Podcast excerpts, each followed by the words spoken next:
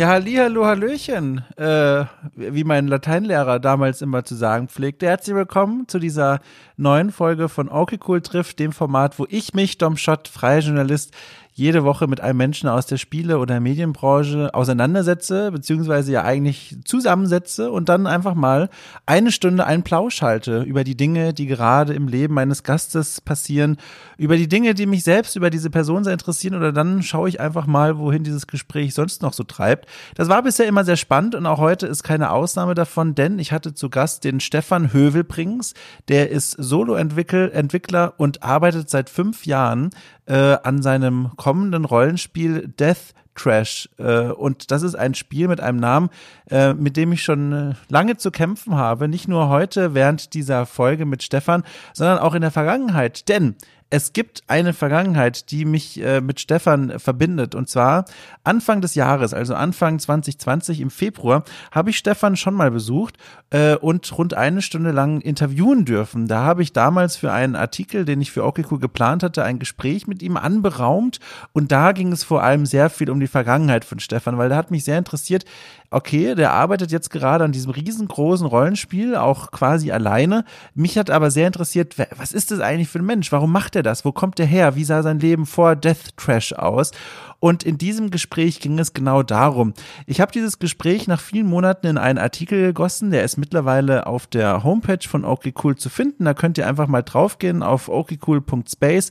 Dort findet ihr einen Artikel unter Texten äh, mit der Überschrift fünf Jahre Arbeit für ein Rollenspiel auf den Spuren des Death Trash Machers und dort habe ich mal alles, was ich über seine Vergangenheit herausfinden konnte, in einen langen, langen Text gegossen, der mir sehr viel Spaß gemacht hat und deswegen erklärt sich aus daraus heute so ein bisschen, dass der, dass der Gesprächsverlauf sich mehr um die Gegenwart und Zukunft dreht, als um die Vergangenheit von Stefan. Ich habe mich nämlich vor allem jetzt gefragt, nach so vielen Monaten, in denen ich Stefan nicht gehört und nicht gesehen habe, wie geht's ihm jetzt eigentlich gerade? Weil er befindet sich jetzt mit seinem Spiel Death Trash kurz äh, vor dem Release, mehr oder weniger. Es soll, wenn alles klappt, noch 2020 erscheinen, könnte aber auch ein 2021 draus werden. Aber für ihn fühlt sich mittlerweile alles schon so relativ nach Endspurt an. Und da hat mich mal sehr interessiert, was geht da eigentlich gerade bei ihm ab? Wie ist es gerade für ihn, an diesem Spiel zu arbeiten? Wächst langsam der Druck? Macht er sich Gedanken, wie man als Solo-Entwickler ohne Publisher mit dem Marketing umgeht? Wie, wie geht man da vor? Wie sorgt man dafür, dass das Spiel irgendwie ein Erfolg wird. All diese Dinge habe ich mich gefragt und da kamen obendrauf noch ein paar andere Themen, die will ich aber noch nicht verraten. Ähm, oh, da, da würde ich einfach mal sagen, lasst euch mal überraschen. Äh, das Gespräch war ein sehr schönes, ich habe das sehr genossen, vor allem auch deswegen, weil Stefan einer dieser Menschen ist, das werdet ihr dann auch sehr schnell hören, der einen sehr, sehr beruhigenden Sprachduktus hat. Also Deswegen kann ich euch nur empfehlen, äh, stellt mal lieber den Kaffee weg, holt stattdessen den gemütlichen Tee ran, setzt euch in euren Ohrensessel, äh, streichelt eure Haustiere, Kater, Katze, Hund, was auch immer, legt sie euch am besten noch über den Schoß, kommt so richtig mal runter und genießt dieses sehr gemütliche Gespräch mit Stefan Hövelbrings, das sich um allerlei drehte, aber vor allem auch um Gegenwart und Zukunft von ihm. Äh, bevor wir aber da reinsteigen, jetzt habt ihr euch schon gefreut, ne? Aber ich habe ich hab noch was anderes, was ich ankündigen möchte, beziehungsweise hinweisen möchte. Ähm, ich bin immer so ein bisschen darauf beschränkt, wen ich zu meinem Format hier einlade, ähm, weil ich darauf achten muss, dass die Menschen ein halbwegs gut funktionierendes Mikrofon haben. Bei Stefan zum Beispiel hat es gut geklappt. Der hatte allerdings auch ein Mikrofon, wo ich jetzt in der Postproduktion so ein bisschen zu kämpfen hatte, die Spuren wunderbar für euch hörbar zu machen. Deswegen, das nutze ich mal als kleinen Hinweis. Es gibt die Möglichkeit, okay cool bei Steady zu unterstützen. Den Link findet ihr in der Folgenbeschreibung. Und wer das macht, der hilft letztendlich auch dabei, das Budget für dieses Magazin zu vergrößern und mir zu erlauben, irgendwann mal Equipment anzuschaffen, mit dem ich die Leute auch besuchen kann und dann quasi ordentliches Mikro und all die Technik direkt in den Raum legen kann und sagen kann, hey, wir führen jetzt persönlich das Gespräch, wir müssen uns keine Gedanken um Internet oder irgendwelche Equipment-Fragen machen. Natürlich, gerade aktuell mit Corona eine große Schwierigkeit sind solche Besuche. Die würden natürlich dann, wenn, dann nur stattfinden unter allen Auflagen, die man so von Abstandsregel bis zu Verbot von Umarmung und Masken und so weiter irgendwie aufrechterhalten kann. Aber ganz grundsätzlich ist das was, was ich ich mal in den Raum stellen wollte. So habt ihr die Möglichkeit, dieses Format und alles, was so dranhängt, qualitativ noch ein bisschen zu verbessern. Wenn ihr aber sagt, nee, komm, äh, mir reicht das so, wie es ist, ist natürlich auch wunderbar. Ich habe meinen größten Spaß damit, wenn ihr wiederum euren Spaß mit dem Format habt, das meine ich so. Äh, die gute Laune, die ich hier regelmäßig habe, die kommt nicht von alleine, sondern die kommt, weil ich weiß, dass hier so viele Menschen mittlerweile so eine Freude mit Okay Cool haben und allem, was dazugehört. So, ich will euch gar nicht weiter länger damit nerven. Das wollte ich nur mal loswerden. Ich wünsche euch ganz, ganz, ganz viel Spaß mit diesem tollen Gespräch. Hört zu, seid gespannt auf Stefan Hövelbrings.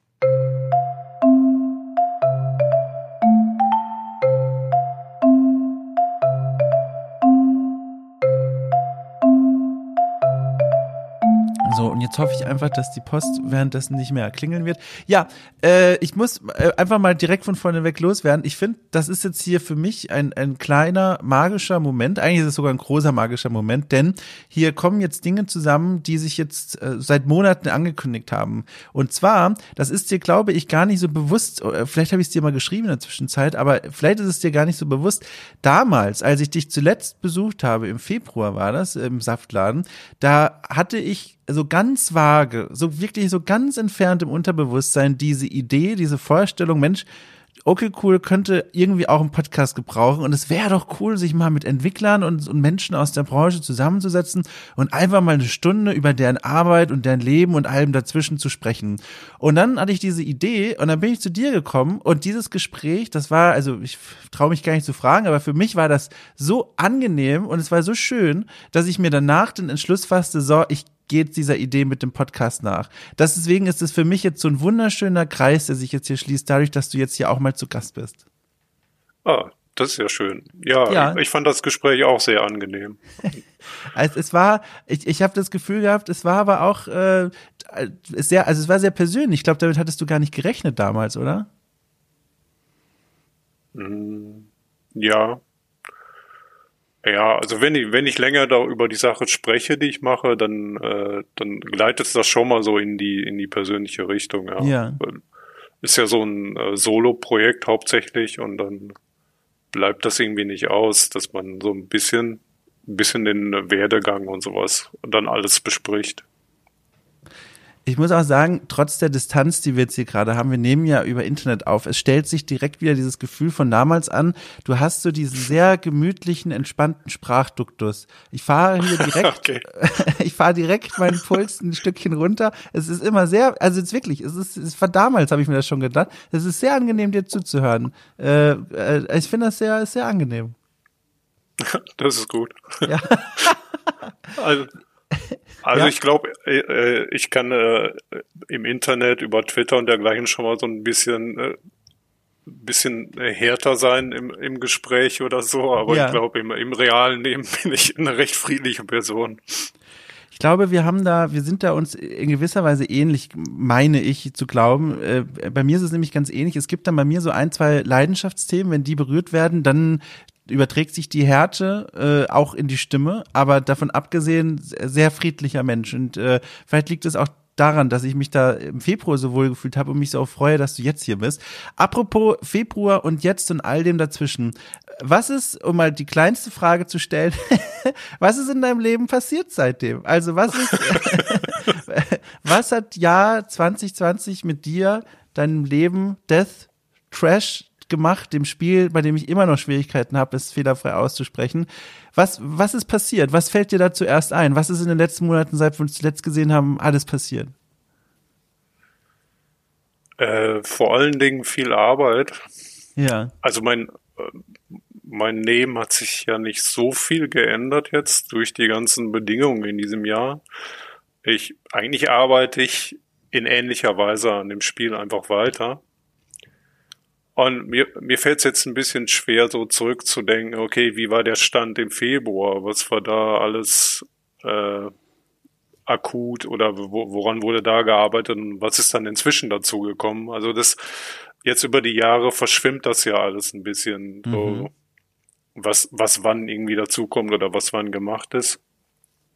Auf jeden Fall hat sich geändert, dass ich äh, nicht mehr alleine dran arbeite, mhm. sondern es jetzt jemand neu dazugekommen, jetzt äh, seit einer, ja, noch nicht so lange. Und dann gucken wir auch noch genau, wo das hingeht. Aber der, der Plan ist halt schon, das, das Projekt mit ein bisschen mehr Leuten zu Ende zu bringen. Also Ach. kein, kein gro richtig großes Team zu machen, aber so äh, als, als Solo-Entwickler ist man da schon irgendwie an die Grenzen gestoßen. Ja, nach fünf Jahren, ja, mir, also könnte man das ja auch erwarten, dass das irgendwann passiert, dass man sagt, äh, es reicht alleine, beziehungsweise es wäre schöner, wenn mir jemand helfen würde. Zumal du ja auch erzählt hast, ähm, damals in dem Interview, und das habe ich ja auch in dem Artikel dann auf OK Cool geschrieben, dass du zeitweise Phasen hattest, in denen du ja auch wirklich hart, also an der Leistungsgrenze geschraubt hast. Äh, und, und ich glaube, da ist es sicherlich eine kluge Entscheidung, sich helfen zu lassen. Wie kam das denn dann eigentlich? Hast du dann gesagt, so, eines Tages bist du aufgewacht und gesagt, ich brauche jetzt Hilfe für dies und jenes. Kannst du mal erklären, wie diese Person in dein Team reingefunden hat und was diese Person jetzt auch macht? Also wo dir da genau jetzt geholfen wird? Da bin ich so ein bisschen, also es war, das Ganze war nicht so mit Vorsatz, sondern mhm. es hat sich irgendwie so ergeben. Also jemand, der ein Praktikum gemacht hat, und dann hat das sehr gut geklappt und dann haben wir überlegt, dann äh, was Langfristiges draus zu machen. Und die Person, also ich, ich spreche jetzt einfach von der Person, weil ich irgendwie noch gar nicht abgeklärt habe, ob es äh, ihm jetzt recht ist, darüber so zu sprechen oder nicht. Äh, aber jedenfalls, äh, ja, die Person ist Programmierer und Designer und äh, passt dann eigentlich sehr gut zu meiner Arbeitsweise, weil die Person dann gen genauso eigentlich vieles an dem Projekt machen kann, was ich auch machen könnte. Aber jetzt sind wir eben zu zweit daran. Mhm.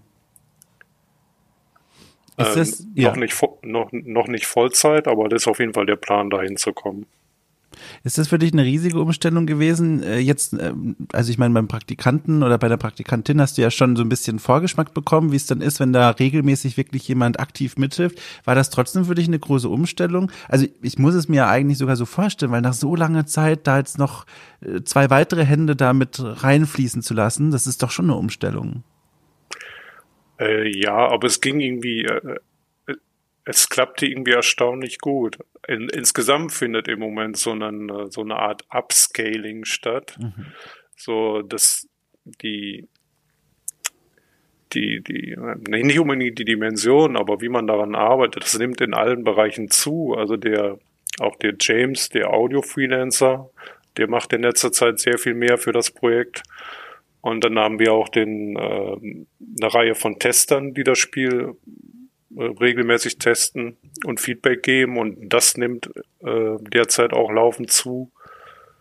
Und äh, deswegen äh, so in allen Bereichen nehmen auch die Arbeiten gerade zu, äh, noch mehr, noch mehr Kommunikation mit anderen Leuten und dann noch mehr Aufgaben, die sich auftun. Und deswegen war das irgendwie so recht natürlich, dass noch jemand dazu kam und dann einfach Arbeiten abgenommen hat. Hm verstehe. Vor, der, vor dem Auge macht das tatsächlich Sinn. Um, dieses Upscaling, ist das jetzt was, von dem du schon erwartet hast, das passiert? Weil ich erinnere mich, im Februar hast du erzählt, ähm, zumindest damals war das so deine Einschätzung, wenn man sich dem Release dann nähert, wann der jetzt auch genau sein wird, ob das jetzt noch 2020 oder dann doch noch in 2021 reinrutscht. Wenn man sich dem nähert, dann wird, hast du angenommen, äh, de, diese intensiven Arbeitsphasen nochmal zunehmen. Und war das dann jetzt mhm. eh etwas, mit dem du gerechnet hast, im Zuge dieser intensiven Arbeitsphase zum Ende hin, dass da jetzt insgesamt dieses ganze Projekt ein Upscaling erfährt? Oder ist das etwas, wo das mehr so aus der Richtung kommt, oh, du hast da gemerkt, auch vielleicht anhand der immerhin, also immer, immer weiter positiven Rückmeldungen, da hast du was in der Hand, was ein richtig großes Ding werden könnte. Jetzt fahren wir die Hochöfen mal richtig hoch. Aus, aus welcher Richtung kam da diese Upscaling-Entscheidungen? Äh, das kam eigentlich wirklich nur aus, aus der Arbeit selber raus. Ja. Also das mit dem, dass man aus dem Projekt was Größeres hätte machen können. Das war irgendwie schon so, das stand so im Raum seit, seit den Anfängen quasi.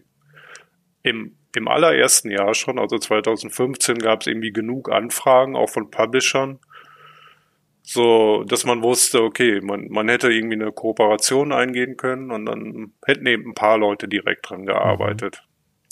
Aber das wollte ich halt nicht, weil ich äh, mich hat es erstmal einfach selber interessiert, daran zu arbeiten und äh, ich, mich interessieren halt auch alle möglichen Bereiche an dem Projekt. ich wollte nicht irgendwelche Sachen einfach nur an andere abgeben. Ich wollte halt erfahren, wie das ist, daran zu arbeiten, an den Einzelteilen. Mhm. Und zum anderen war ich ja noch so, so unerfahren, dass ich mir gar nicht zugetraut habe, irgendein Team zu leiten. Mhm. Und also auch, ich musste ja auch als Designer erstmal wachsen. Mhm. Deswegen war eigentlich für mich immer die Entscheidung, das kleiner zu halten. Selbst, selbst wenn die Chance bestanden hätte, das zu vergrößern, weil ich es einfach, das passte einfach mehr zu mir und meinem, meinem, dem Stand, wo, auf dem ich dann selber war. Ja. Und dass es jetzt noch so ein bisschen äh, abgescaled wird, ist einfach die, das ist einfach die Notwendigkeit, die sich irgendwie ergibt. Okay, wenn's wir, wenn wir es jetzt mal irgendwann raushaben wollen, dann muss noch das getan werden und dies und jenes und das.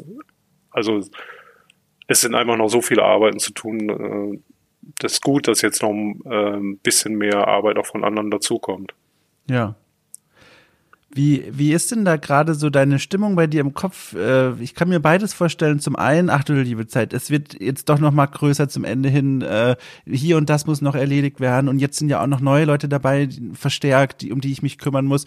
Oder ist es mehr so ein, ach schön, guck mal, das kommt hier alles zusammen. Der Kuchen wird gebackt, gebacken, ge gebucht, äh, wie auch immer. es, wir sind fast fertig. Wie, was, was geht da gerade ab in deinem Kopf? Ja, also es hat Positives. Äh dass man sieht, wie es, wie es zusammenkommt und mhm. wie es wächst äh, und dann auch, auch in der Qualität immer besser wird. Und, äh, und auch für mich ist auch spannend zu sehen, dass jetzt wirklich zum Beispiel viele, Video, viele Audiosachen reinkommen. Mhm. Also so, so Kreativanteile am Spiel, für die ich ja nicht selber verantwortlich war, die aber irgendwie super zu dem Spiel passen. Und dann sind das für mich neue Dinge, die ich selber dann entdecken kann. Ähm, also insgesamt wächst es sehr gut und das macht mich sehr froh, aber irgendwie der, der Druck, der jetzt vor dem Release kommt, der nimmt irgendwie auch zu. Mhm. Dass, dass man ähm, sich ein bisschen Sorgen macht, dass man, dass noch so viele Dinge nicht erledigt sind und ob das dann alles hinhauen wird und was sich für Probleme noch auftun werden. Wo, wo sind wir gerade so beim Druckbarometer? Kannst du da mal das irgendwie einordnen? Also, ja, ja, du sagst das immer mit so einer ruhigen Stimme, aber ich kann mir vorstellen, das brodelt vielleicht auch schon in dir, dieser Stress. Also, kannst du das einordnen? Ist das noch auf einer 2 von 10 oder sind wir schon bei der 9 von 10? Ja, irgendwo dazwischen vielleicht. Also, ich kann immer noch gut, ganz gut schlafen. Ja. Und, äh, ja, aber obwohl abschalten fällt schon ein bisschen schwieriger. Mhm. Also, aber ist auch so ein generelles Ding in den letzten fünf Jahren. Mhm. Das Projekt nimmt halt sehr viel Raum ein. Und da, da bleibt wenig Zeit für irgendwas anderes wenn da jetzt von außen, äh, also was außen stimmt ja eigentlich nicht, so von halb außen, da jetzt zunehmend zugearbeitet wird und da mehr Input reinkommt in das Projekt und in deine Arbeitsflows, versuchst du da immer noch überall ein Auge drauf zu haben, was da jetzt genau vorgeschlagen wird und im Spiel landet in dieser, was weiß ich, Datenbank, die du da sammelst und, und, und Wusch und Engine, ich weiß es doch nicht. Oder ist das mehr so ein, du lässt das mal geschehen und vertraust da auf die Kompetenz der Mitarbeiter und Mitarbeiterinnen? Äh, ich, ich kann mir persönlich schwer vorstellen, dass man da dann loslässt und wirklich einfach mal Leute machen lässt, was aber wahrscheinlich das Klügste ist, oder? So, ja. Ja, also ist das für mich auf jeden Fall jetzt erstmal noch ein Lernprozess. Ähm, also ich bin schon jemand, der eigentlich auch sehr genau auf die Details schaut. Mhm. Deswegen hatte ich mir auch hauptsächlich wahrscheinlich ausgesucht, das äh, als Solo-Projekt zu machen. Und da sind wirklich die kleinsten Dinge, die sind mir manchmal wichtig, auch wie die gemacht werden und präsentiert werden und deswegen ist das jetzt erstmal ein Lernprozess für mich. Aber ich merke schon, dass es auf jeden Fall Sinn macht, äh, natürlich nicht selber dann noch überall äh, drin rumzufuschen. Ja. Also man, man kann auch einmal da vertrauen, dass Leute, die fähig sind, auch äh, fähige Sachen beisteuern. Ja. Ja. Um mal so einen kleinen Schritt von den Mitarbeiterinnen und Mitarbeitern wegzugehen, das ist nämlich eine Frage, die ich mir hier ganz groß notiert habe, weil ich das immer spannend finde, mal zu hören. Was sind denn so aktuell die größten Baustellen, die du gerade noch vor Augen hast, wo du sagst, äh, hier kann ich jetzt mal offen davon erzählen, das läuft noch gar nicht, das ist schwierig, das bereitet dir Kopf zu brechen. Ganz egal, ob wir jetzt hier irgendwie von technischen Dingen sprechen, wie es ist buggy, bis hin zu, oh, da ist ein Charakter, den findest du immer noch unsympathisch, obwohl du ihn selber geschrieben hast. Ich weiß nicht, ob der im Spiel bleiben soll. Was sind da so aktuell die, diese kleinen Sorgenkanisterchen, die du mit dir herumträgst? Äh, inhaltlich ist das auf jeden Fall eine Baustelle, also wie viele Locations und wie viele Quests und äh, Story-Inhalte drin sind. Da könnte es auf jeden Fall noch um einiges mehr werden. Also es sind so jetzt vielleicht eine, eine, eine Handvoll Stunden zu spielen. Mhm.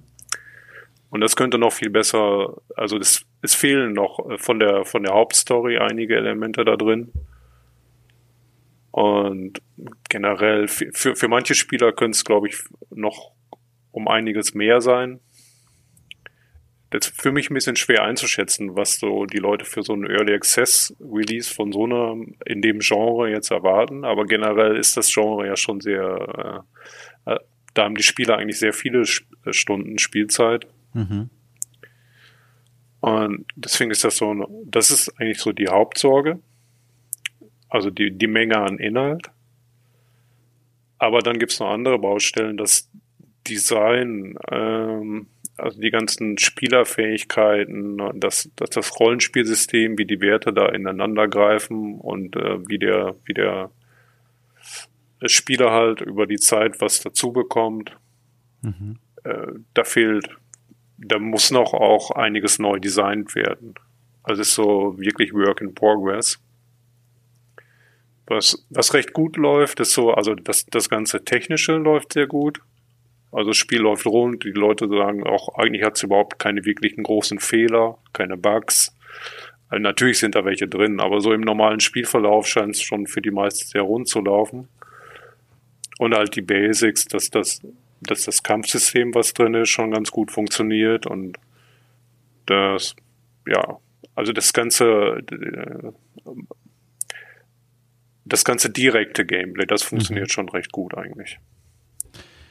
Ich hoffe, dass meine Frage jetzt nicht den Druck im Druckbarometer erhöht hat, wenn man so selber nochmal ausspricht, was gerade so die Baustellen sind und die Sorgen. Ich hoffe, es ist noch alles gut jetzt. Ich habe gerade beim Zuhören gedacht, war eigentlich super doof, dass ich da jetzt gefragt habe. Nein, das ist ja auch, das wird ja auch immer äh, also ich versuche das, glaube ich, schon immer auch so offensiv äh, ja. zu kommunizieren, ja. auch über, wenn ich dann mal einen Blogpost auf Steam mache, dass ich direkt aufzähle, was sind, was ist im Moment das, was, was Probleme macht, woran arbeiten wir und dass die Leute auch verstehen, warum ich, ähm, wenn ich mal sage, okay, dann und dann wird es wahrscheinlich fertig und raus sein. Also der erste großer Artikel, äh, den ich selber geschrieben habe, war ja quasi, okay, Anfang 2020 mhm. Kommt dann der Early Access. Und da sind wir ja jetzt schon lange dran vorbei. Äh, und dann muss ich natürlich kommunizieren, warum ich mich dann vertue mit solchen Einschätzungen, was dann noch so für, für Probleme sich aufgetan haben oder wo das es eben noch an vielen ja. Stellen eine Baustelle ist. Ja, äh, Kommunikation kann da, glaube ich, viel Leid und Ärger vorwegnehmen zum Release, dann ob jetzt Early Access oder Vollversion. Aber hast du eigentlich einen Einblick, wie viele Leute diese Artikel, also diese Blogposts auf Steam wirklich lesen? Gibt es da für Entwickler irgendeine Möglichkeit, das einzusehen? Weil ich weiß es von mir selbst. Ich, jedes Mal, wenn ich bei Steam jetzt zum Beispiel mich einlogge, da kommt mir eine ganze Welle an neuen Updates zu irgendwelchen Spielen, die ich da spiele oder auch nicht, entgegen. Und ich lese wirklich nur ganz wenige und auch nur von Spielen, die mir gerade ganz aktiv und bewusst im Kopf herum rumfliegen. Hast du da eine, eine Vorstellung, wie viele Menschen du wirklich erreichst oder schreibst du da in den harten Fankreis von vielleicht ein paar hundert Leuten rein? Ähm, ja, also man sieht an den Zahlen schon, äh, man, man kriegt da so ein paar Statistiken ja. zu jeder Sache. Äh, aber es ist wirklich nur, ja, es ist natürlich nur ein kleinerer Prozentzahl äh, an Leuten, die irgendwie über Steam, über Twitter und so weiter direkte Informationen mitkriegen. Mhm. Und selbst die, die sich antun und irgendwas sehen von dem Spiel, die äh, je nachdem, wie intensiv sie sich damit beschäftigen, die verwechseln auch schon mal irgendwelche Infos oder missverstehen irgendwas. Das gibt's natürlich auch immer. Mhm. Also ist das, glaube ich, noch eine ganz große Unbekannte, wie, wie, wie manche Leute dann bei Release äh, auf das Spiel reagieren werden. Kannst du da so eine ganz grobe, also einen Richtwert mal geben, wie man sich das vorstellen kann? Also reden wir jetzt hier von meinetwegen 30 Prozent von den 100 Prozent Leuten, die es auf der Wunschliste haben, lesen es oder reden wir hier eher von 5 Prozent lesen es und 95 Prozent kriegen es nicht mit? Also das ist jetzt eher so eine, so eine Baucheinschätzung, aber ich würde sagen, dass vielleicht so ein Viertel der Leute ja. recht gut über die Sachen Bescheid weiß. Ja. So, oder gut genug, sich irgendwie, aber ich denke, dass mindestens so ein Dreiviertel der Leute, die haben sie aus irgendeinem Grund einfach auf die Wishlist gepackt und äh, dann bei Release werden sie vielleicht erinnert, aha, mhm. das war das Spiel, ach, das sieht ja interessant aus und dann, dann machen sie entweder noch, noch mal irgendwie eine Kaufentscheidung, kaufe ich es jetzt wirklich oder nicht. Und vielleicht überfliegen sie noch mal kurz die Store-Seite mit den verschiedenen Infos. Aber ja, das, also die Leute, die sich wirklich die Infos selber zusammensuchen, das werden die wenigsten sein. Mhm. Also während all dieser Gespräche äh, in Klammern zwei insgesamt jetzt, die wir jetzt schon über dieses Spiel geführt haben, äh, habe ich das Gefühl, es klang gerade viel mehr, als es eigentlich ist. Aber guter Punkt, weil äh, äh, worauf ich hinaus möchte, ist, in den beiden Gesprächen, die wir jetzt bisher geführt haben, ähm, Spielzeit war immer so das, wo ich das Gefühl hatte und auch gemerkt habe, das ist so, und das sagst du ja auch selber, ist eines so dieser Bedenken. Also Bedenken in ja. der Hinsicht, du hast eine Vorstellung davon, wie lang soll dieses Spiel gehen, versus du weißt äh, ziemlich genau, was die Leute da draußen wohl erwarten. Alleine schon wegen des Genres, vielleicht sogar alleine schon wegen des Settings. Wo, und, und vor allem, das wird ja dann dadurch noch brisanter, weil du hast ja gerade eben selber gesagt, ein Großteil der Leute, die werden am Ende nur das Spiel selbst haben und anhand des Spiels urteilen können, hat ihnen das gefallen oder nicht. Die wissen nicht dadurch, dass sie die Blogposts nicht gelesen haben, was da in deinem Kopf abging. Deswegen, wie entscheidet man dann eigentlich als Entwickler zu sagen, ich ziehe, also wo ziehe ich dann die Grenze zwischen das will ich und das weiß ich, wollt ihr. Also wie viel Kompromiss lässt man dann dazu in deiner Stelle? Also oder hast du dir da jetzt schon sogar überlegt, ja, vielleicht mache ich da irgendwie noch ein extra Level rein, wo du einfach nur äh, super viele Fetch Quests hast, wo du irgendwie keine Ahnung 500 Müll einsammeln musst, weil irgend so ein wahnsinniger Charakter in der Spielwelt. Man könnte es ja sogar erklären, das möchte aus irgendeinem Grund. Oder sagst du wirklich dann so, ne, das ist mein mein mein Werk, meine Vision. Ich ziehe hier eine Grenze und äh, ich guck, was dann damit passiert. Ja, gute Frage. Also ich, äh, ich glaube, dass ich im, im Großen, bei den großen Entscheidungen äh, einfach danach gehe, wie ich es haben möchte. Aber dass man schon in so in den kleineren Dingen vielleicht so Kompromisse irgendwie macht. Mhm. Oder sich einfach schon überlegt, was, was könnte man noch mehr machen, was, was den Leuten einfach noch, ja, noch mehr Inhalt oder gefühlten Inhalt gibt. Also das, das ist irgendwie ein, so ein komplexes Thema, weil es so viele verschiedene Blickwinkel auch darauf gibt. Mhm. Also ich baue das Spiel eigentlich schon so, dass ich den Leuten überhaupt nirgendwo extra Zeit drauf drücke. Das ist eigentlich somit eines der, der Design-Bausteine von dem Spiel, dass wir dem Spieler nie im Weg stehen. Mhm. Also das äh, das fängt schon an, dass das komplette Spiel in Echtzeit ist und nicht irgendwie rundenbasiert oder dergleichen. Alles ist immer sehr schnell und direkt. Also nicht ohne Tiefgang, aber es ist alles so recht, recht zügig und äh, äh, das Pacing ist sehr flott und dann man kann recht schnell von der von der UI, von der User Experience, man kann recht schnell überall hin. Man ist mhm wenn man das Spiel neu aufmacht, dann klickt man direkt im Hauptmenü Continue und dann nach ein paar Sekunden ist man schon wieder im Spiel drin, ohne dass man sich irgendwelche äh, vier, fünf Logos angucken muss vorher und dergleichen. Also das ist so, an so vielen Stellen ist das Spiel so getrimmt, dass es halt die Zeiten eher verkürzt. Mhm. Und das ist zum Beispiel irgendwas, was ich niemals, wo ich niemals Kompromisse machen würde. Das so, das Spiel muss sich so anfühlen. Da, da bin ich mir absolut sicher. Und dann baue ich das Spiel auch so. Ähm, oder dass es eben ähm, ja, auch eine Grundsatzentscheidung war ja, dass es handgemachte Levels werden und nicht so ewig wiederspielbare Levels. Mhm. Das, das würde ich auch nicht anders machen, nur um dann irgendwie mehr, mehr Inhalt, mehr, mehr Spielzeit einfach, so mehr künstliche Spielzeit zu generieren.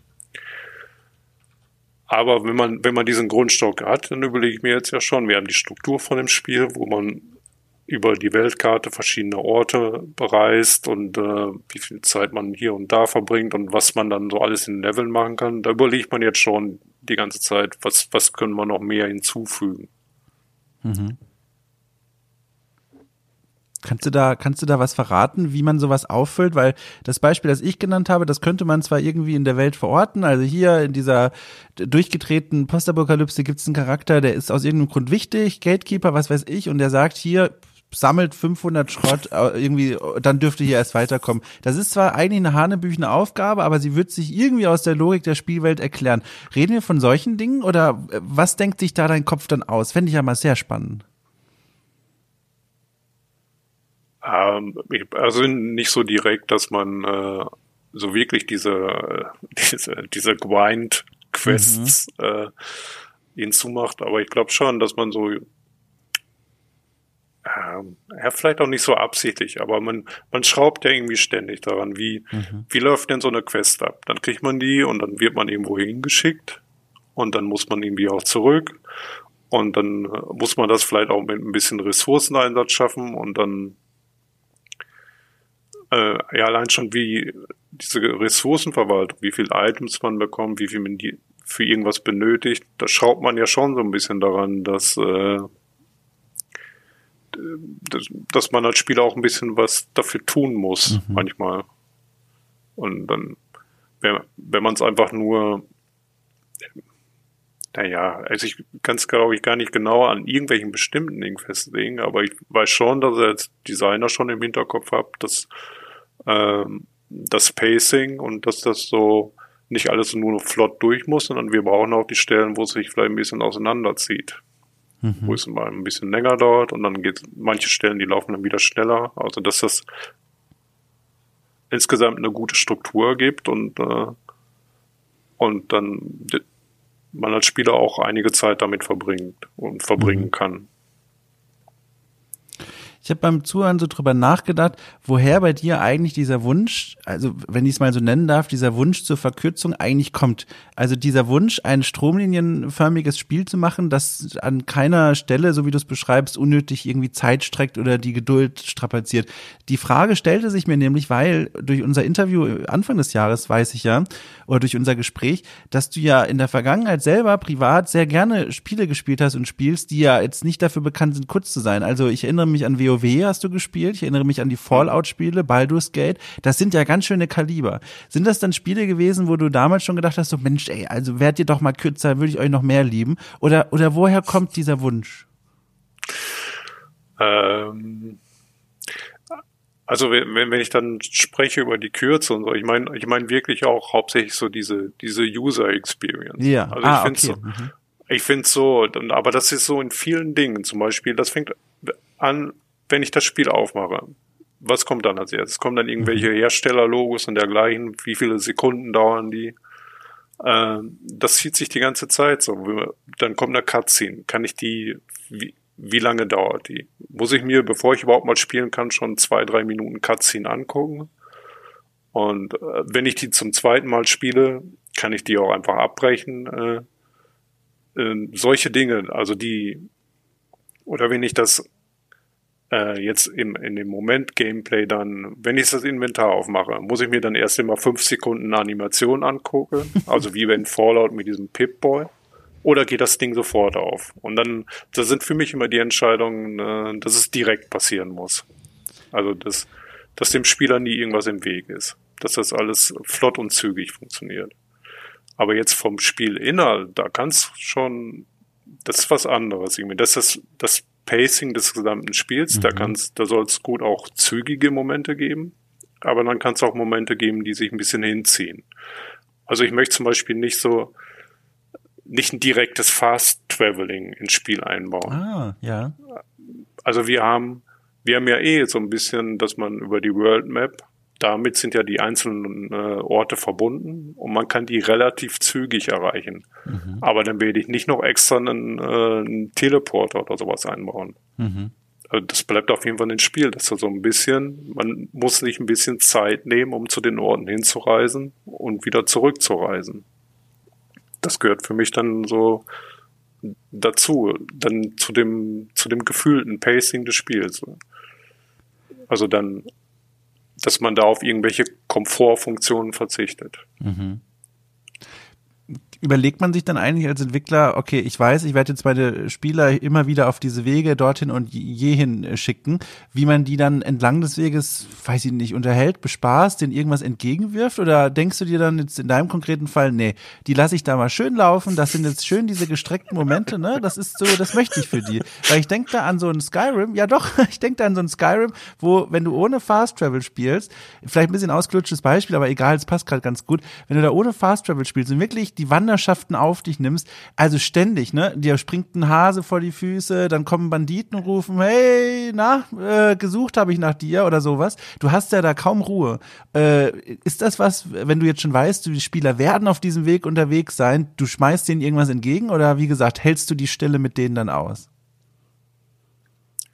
Ja, also ich glaube, da muss ich, da bin ich auf jeden Fall ja noch am Lernen, wie ich ja. die Welt genau baue und wie man dann, also ich glaube, dass es auf jeden Fall Abwechslung äh, sein muss.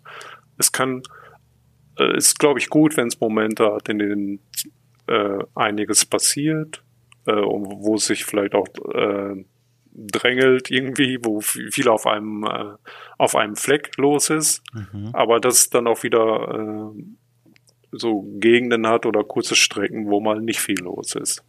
Also diese dieser Kontrast, mhm. der der ist glaube ich gut. Und ja, aber dann, ich meine, diese, die Sachen, die hängen auch sehr vom jeweiligen Spiel dann ab. Also wenn man, wenn man in Skyrim und so das, das Fast Traveling wettmacht, dann wird's ja auf einfach ein komplett anderes Spiel auf einmal, ja. denke ich. Ich habe es selber noch nicht so gespielt, aber stelle ich mir vor ich kann das nur mal dir und allen anderen Menschen, die so ein bisschen Zeit dafür haben, empfehlen, häufiger Spaziergänge in diesen Spielen zu unternehmen. Das mache ich wirklich gerne. Äh, kannst du im Grunde ja in allen Spielen machen, die das irgendwie halbwegs zulassen. Das sind echt, das gibt dir einen neuen Blick auf so ein Spiel. Also hier auch Days ja, also, Gone, ne? Ja. Ich wollte auch sagen, also obwohl ich, äh, wenn ich dann vor, vorhin vielleicht so klang, also wenn ich das alles so zügig haben muss, das so, also für die Spielinhalte selber, für die Welten, dann, dann nehme ich mir schon manchmal wirklich viel Zeit und ich bin das, ich mag das auch wirklich gerne, so mhm. Level zu erkunden, so äh, für mich selber. Also ich finde auch mal immer gut, wenn in Leveln so ein bisschen Freiheit ist, dass ich da frei herumlaufen kann. Mhm.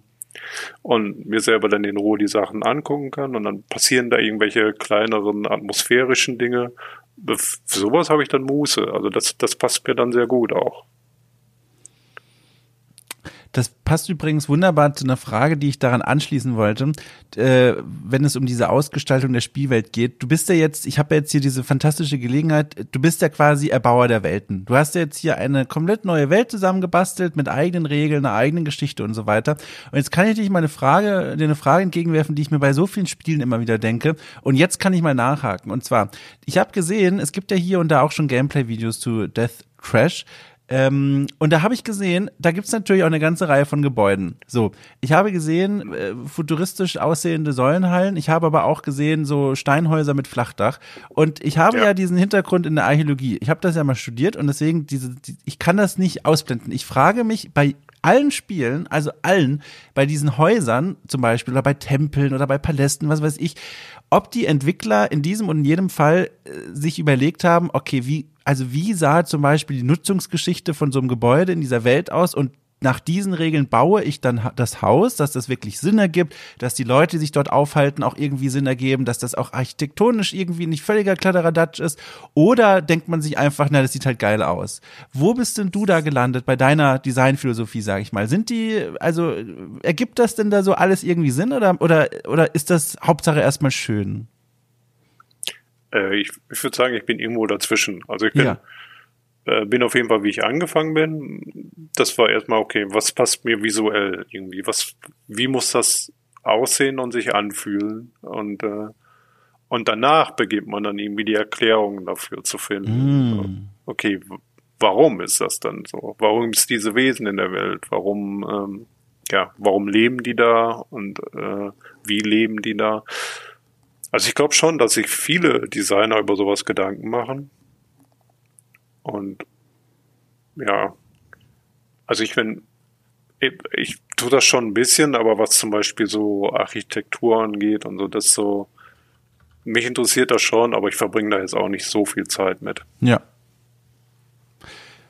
Macht es dir eigentlich Spaß, dir diese ganze Lore und all das auszudenken? Ist das von dir so ein Leidenschaftsding? Weil ich frage deswegen, weil ich in Erinnerung habe aus unseren vielen, vielen Gesprächen, die wir schon geführt haben, dass du vor allem auch immer sehr viel Spaß dabei hattest, so in der Engine herumzudoktern, so so ja. äh, so Shortcuts zu finden, ne, so und, und dir Protokolle und sowas zu machen, anzulegen, was weiß ich. Diese technische Seite fandst du immer sehr reizvoll. Das andere muss dir natürlich auch gefallen, wenn du so ein Spiel machst. Aber äh, kannst du dazu mal was sagen? Sagen, wie gern du an diesen Dingen sitzt? Also äh, ver äh, verlässt dich dann wochenlang nicht die Hintergrundgeschichte von so einem Gnom oder so? Oder, oder wie ist das? Wie, bist du ein, ein begeisterter Loremeister? Äh, eigentlich ja, aber irgendwie in der Realität finde ich dann immer dauernd andere Aufgaben, die ich zuerst machen muss. Also jetzt wirklich so, ich bin vom, vom Typ her jemand, der ich mag alle möglichen Aufgaben mhm. jetzt an der, an der Spielentwicklung und ich finde immer die am tollsten, äh, wo ich gerade eh schon Zeit mit verbringe. Mhm. Also ich bin so, ich kann mich auf irgendwas fokussieren und dann bin ich in dem Thema drin und dann möchte ich einfach mehr von dem Thema machen. Mhm. Und dann wird alles, was mich da erstmal aus dem Thema rausholen würde, äh, ist dann unbequem erstmal. Mhm. Also wenn ich mich dran setze und die Hintergrundwelt entwerfe und bin da drin, dann gefällt mir das richtig gut. Aber wenn ich gerade so im Programmieren bin, dann möchte ich das am liebsten weitermachen. Mhm. So, die Realität war da über die Jahre, dass ich doch hauptsächlich erstmal viel Technisches machen musste. Ich glaube, dass das mit dem, mit dem Genre zusammenhängt, weil das schon äh, okay, ist ein kleineres Indie-Spiel, aber so als Genre ist da schon so einiges, äh, was dann erwartet wird oder einiges, von dem ich auch selber weiß, das gemacht werden muss. Und dann sind es nicht nur die, die Systeme selber, sondern auch die, die Tools, die Editoren, die man dafür haben muss. Und dann muss es ja recht, recht rund laufen auch. Und dann habe ich entschieden, dass es Cross-Plattform ist, also auf allen möglichen Plattformen soll es auch laufen. Und mit, sowohl mit Controller als auch mit Maus und Tastatur. Mhm. Und dann, und dann summiert sich das so, dass über die Jahre einfach das ganze technische Ding erstmal gemacht werden muss. Und dann nebenbei lief natürlich einiges so, um, um die Welt zu bauen.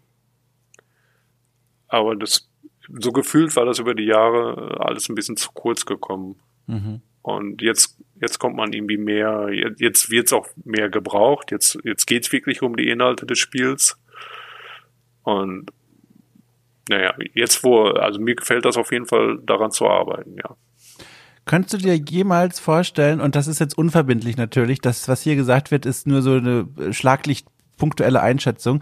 Aber könntest du dir jemals vorstellen, ein Buch rauszubringen, irgendwie Death, Death Thrash, die Romanreihe, wo Menschen aus deinem Spiel Dinge erleben und darüber werden Bücher geschrieben? Weil das sind immer so Spielwelten, deswegen frage ich, wo ich mir persönlich wünschen würde, Mensch, ich würde dazu auch was lesen. Das sind so, das sind Spielwelten, die eben nicht 0815 sind, äh, wo ich, äh, ja, wenn ich das jetzt sage, werden wir wieder alle das Haus einrennen, aber wo ich zum Beispiel sage, beim Witcher brauche ich nicht unbedingt 28 Romane, da habe ich gefühlt nach zwei verstanden, was der Witz ist.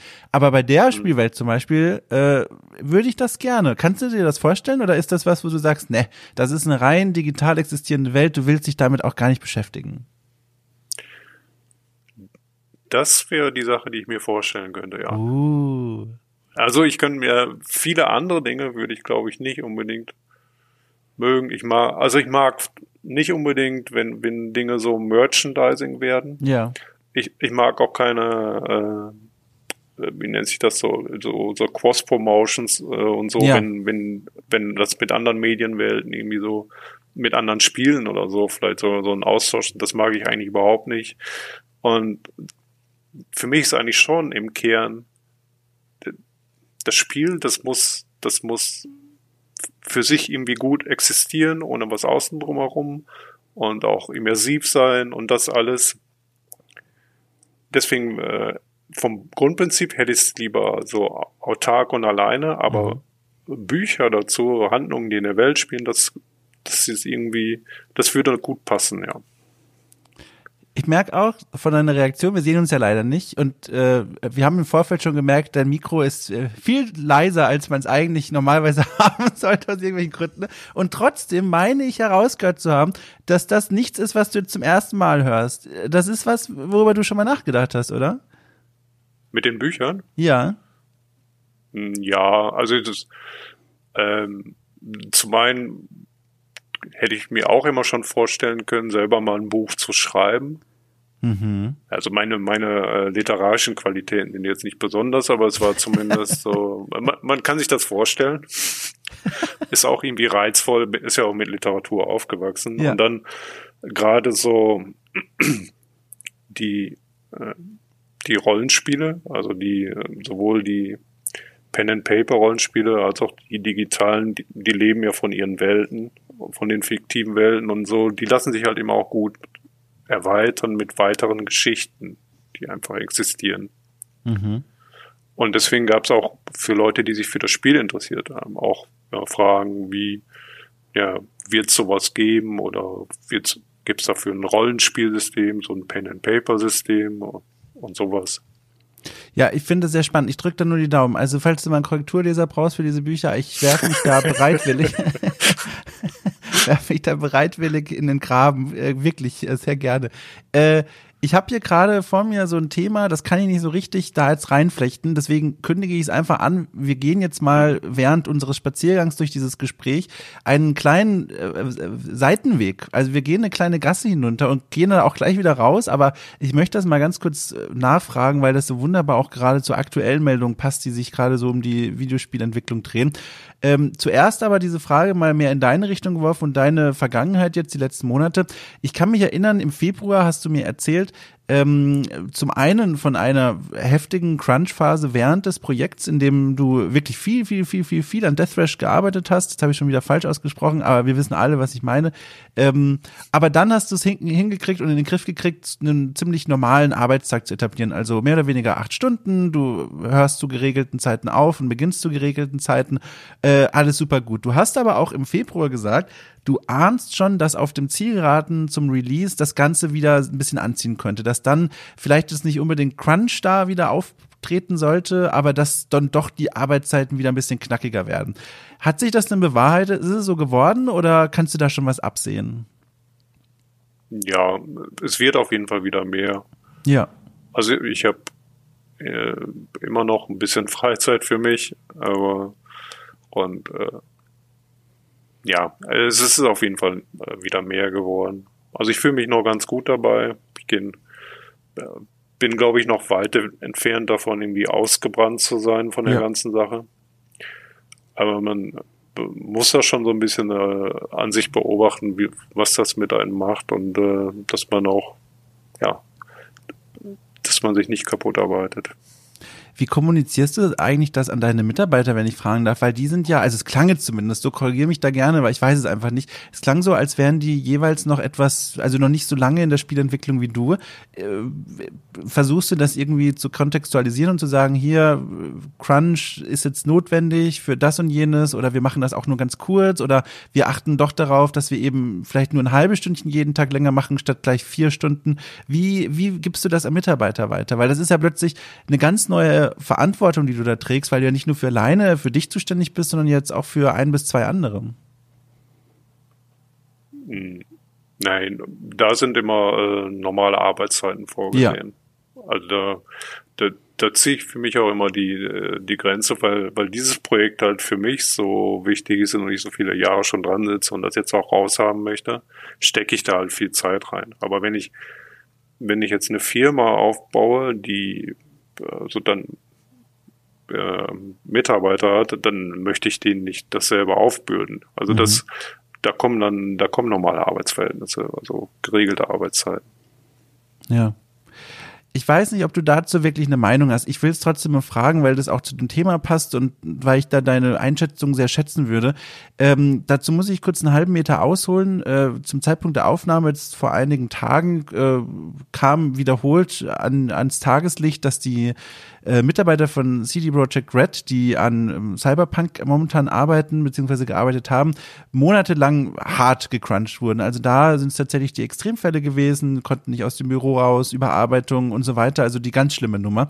Und daraus hat sich jetzt so ein kleines wenig die Diskussion aufgebaut, ähm, oder darauf hat sich die Diskussion aufgebaut, ob denn eigentlich dann, wenn das Spiel erschienen ist, Menschen, die das Spiel testen, also Spieljournalisten, Journalisten, ähm, das in irgendeine Weise zum einen vermerken, vermerken sollten oder zum anderen sogar in die Wertung mit einfließen lassen sollten. Und darüber habe ich selber auch eine Weile nachgedacht äh, und mir Gedanken gemacht und habe dann mit einem deutschen Entwickler gesprochen über dieses Thema und er hat mich auf einen Aspekt aufmerksam gemacht, den ich da ganz spannend fand. Und zwar meinte er, wenn Entwickler wie dieses Entwicklerteam äh, Preise einsahnen oder einräumen, einbekommen, mein Gott, dieses Wort, ein, na, wie heißt es, einstreichen, Preise einstreichen für ein Spiel, bei dem dem wissentlich unter härtesten Bedingungen gecrunched wurde, dann sendet das eine Nachricht an die Spielebranche, zum Beispiel hier in Deutschland, wo dann junge Entwicklerteams sich denken, Mensch, diese Menschen werden zum einen nicht bestraft, abgestraft, irgendwie runtergewertet, wenn sowas rauskommt. Zum anderen scheint es sich ja zu lohnen.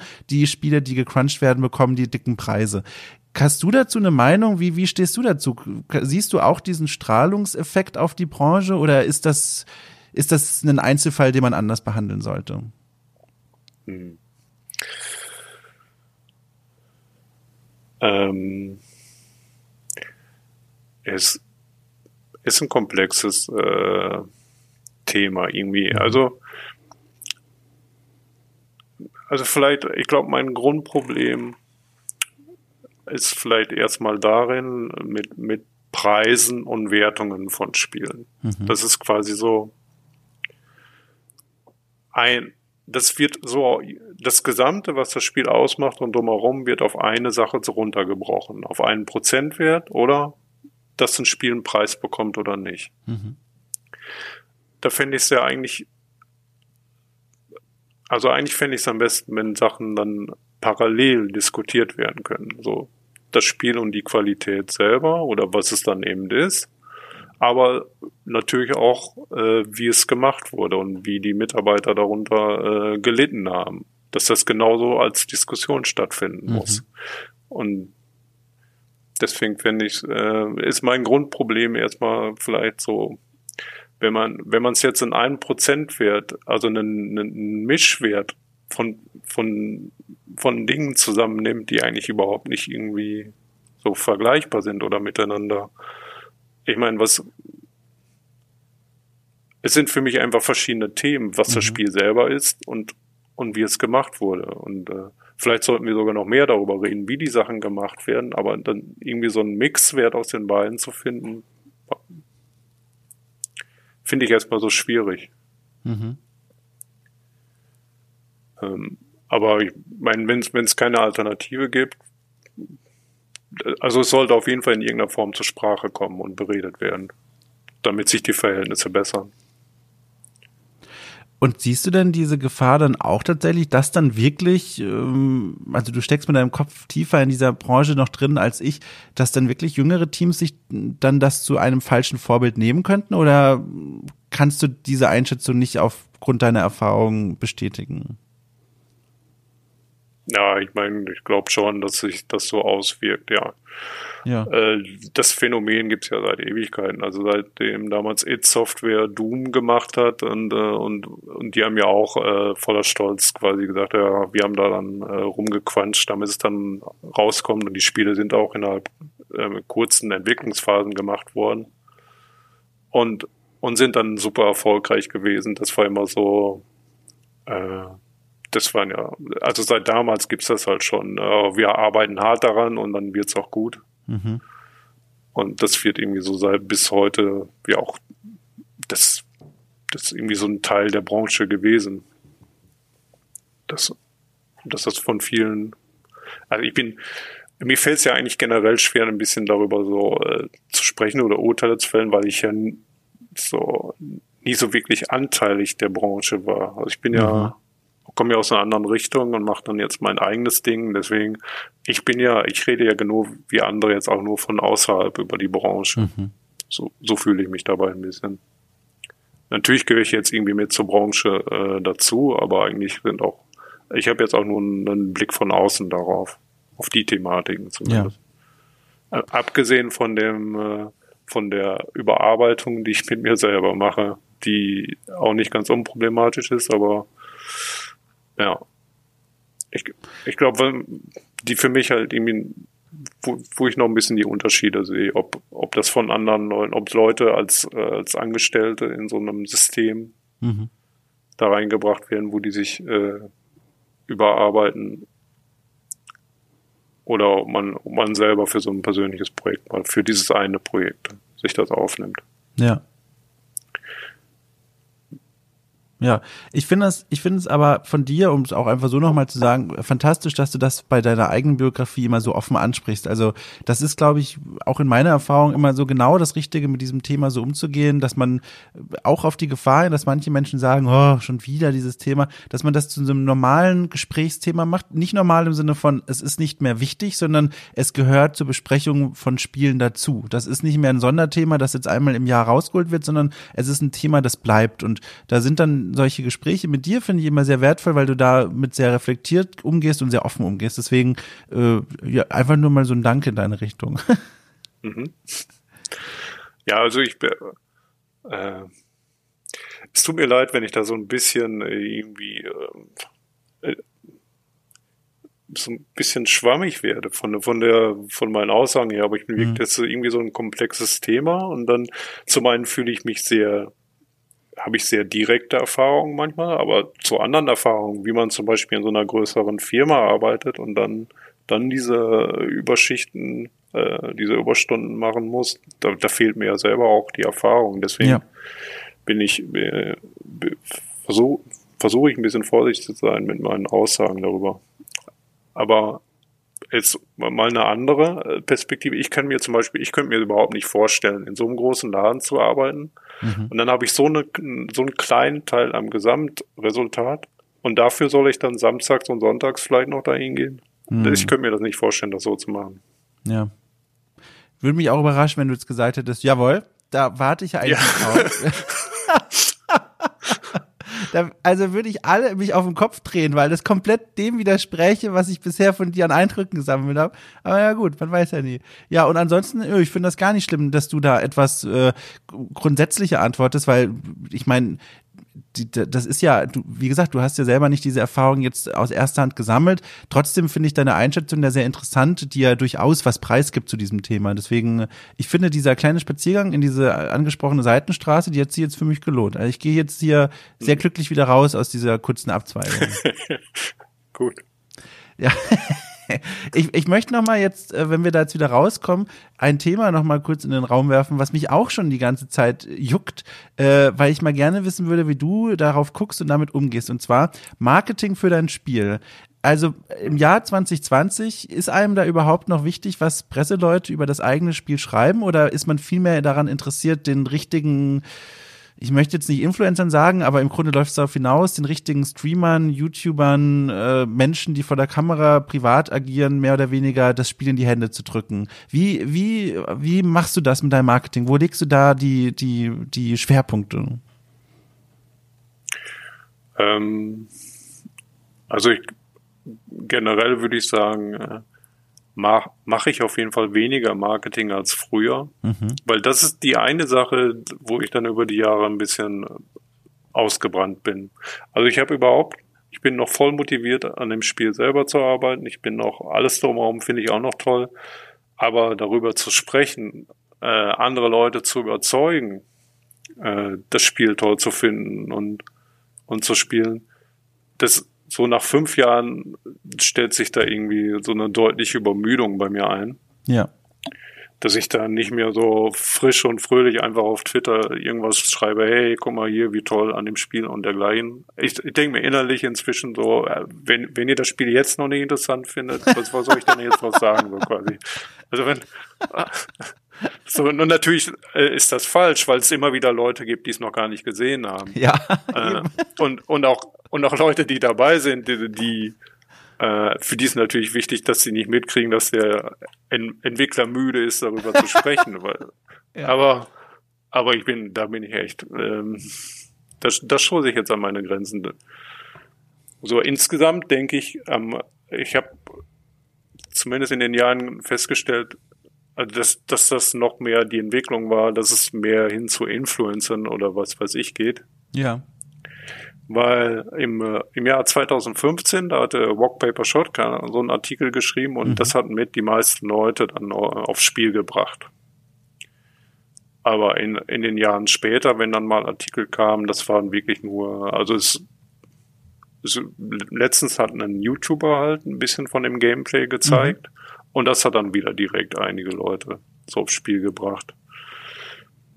Das, ich meine, vielleicht sind es auch immer die ersten Male, wo es dann in einem bestimmten äh, Personenkreis äh, gesichtet wird, mhm. dass es dann gut Auswirkungen hat. Und dann wird es natürlich später weniger, äh, die Zahlen weniger werden. Aber ich, ja, also man sieht das Phänomen ja schon, dass es auf, auf YouTube jetzt manche äh, Persönlichkeiten gibt, die dann eine recht große Reichweite haben. Mhm. Und wenn, wenn das mit dem, mit dem eigenen Genre oder wenn das so über, sich so überschneidet, kann das, glaube ich, einen, einen, sehr großen Effekt dann haben, ja.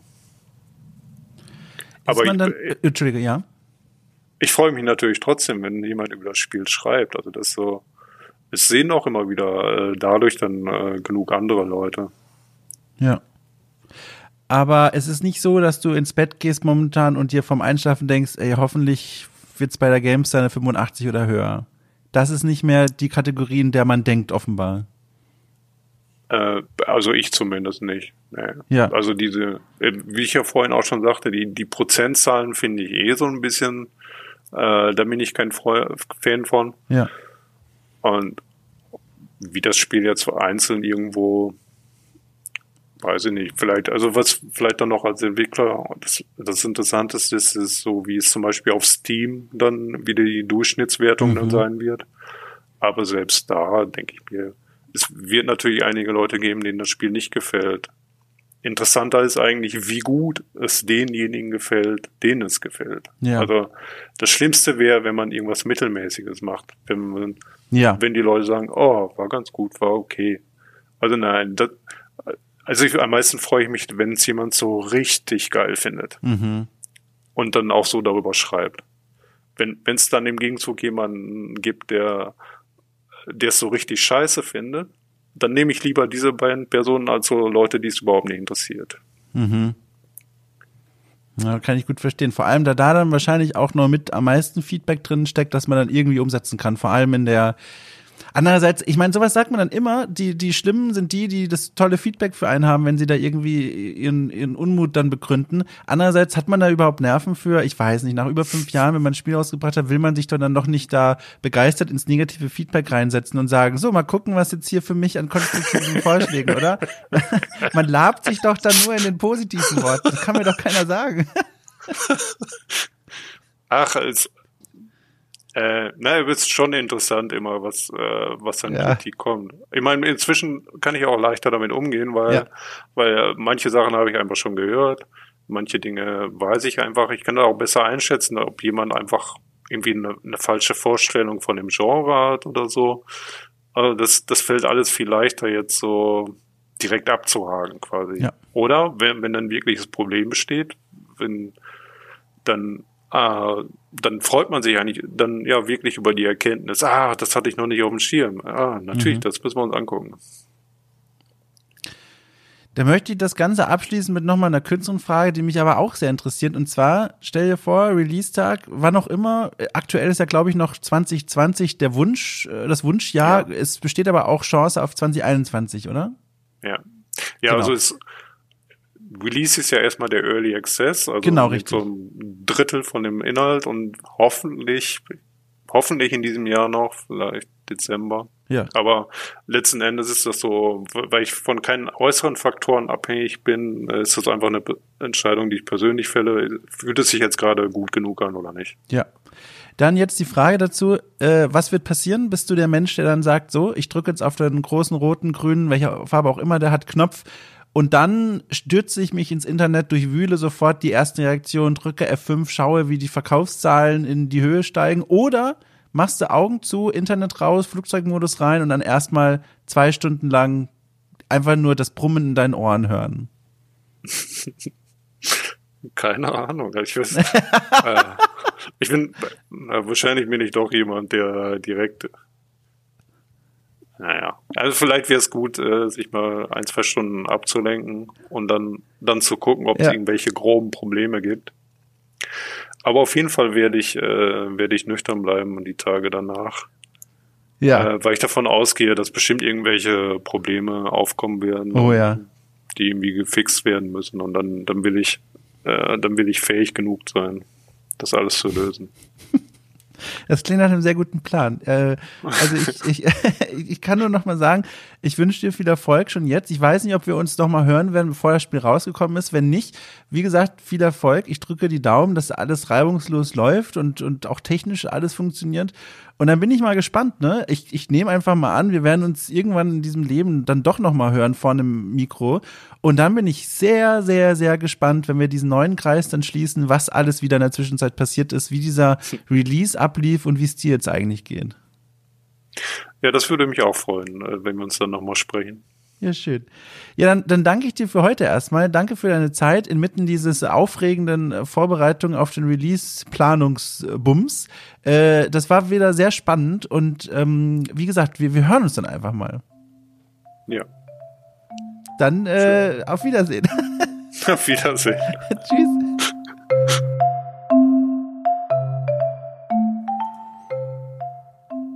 Ja, über die Verabschiedung äh, musste ich jetzt nochmal sehr breit schmunzeln. Es, es ist einfach schön. Wer, wer, mit Stefan redet, kommt runter und äh, muss auch einfach mal Pausen zulassen. ich fand das ganz toll. Ach Mensch, also äh, ich hoffe, jetzt euch hat es auch so schön gefallen wie mir. Ähm, wenn dem so ist, dann fühlt euch gerne herzlich dazu eingeladen, Mundpropaganda zu betreiben, diesen Podcast beziehungsweise das gesamte Magazin von Orke Cool bei euren Freunden und Freundinnen zu bewerben und Familienmitglieder einzuspannen, zu sagen, guck mal da, da passiert was, da dreht sich was um Spiele und die Branche, das gibt's vielleicht nicht ganz so viel. Oder ihr geht einfach sogar in den, wie heißt der nochmal, iTunes äh,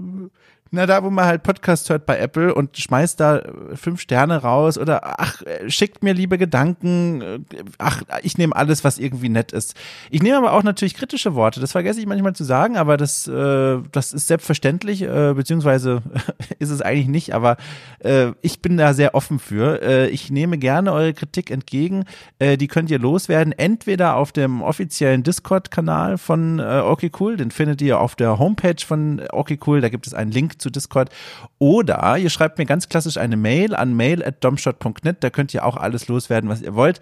Äh, das lese ich dann auch und gegebenenfalls, wenn es der Inhalt zulässt und meine Zeit, gibt es dann auch eine Antwort. Aber gelesen wird es immer und auf jeden Fall und ich freue mich. So. Dann wünsche ich euch eine schöne Zeit. Wir hören uns spätestens in einer Woche wieder, wenn es wieder heißt. Hallo, herzlich willkommen. Äh, hier ist Dom. Tschüss.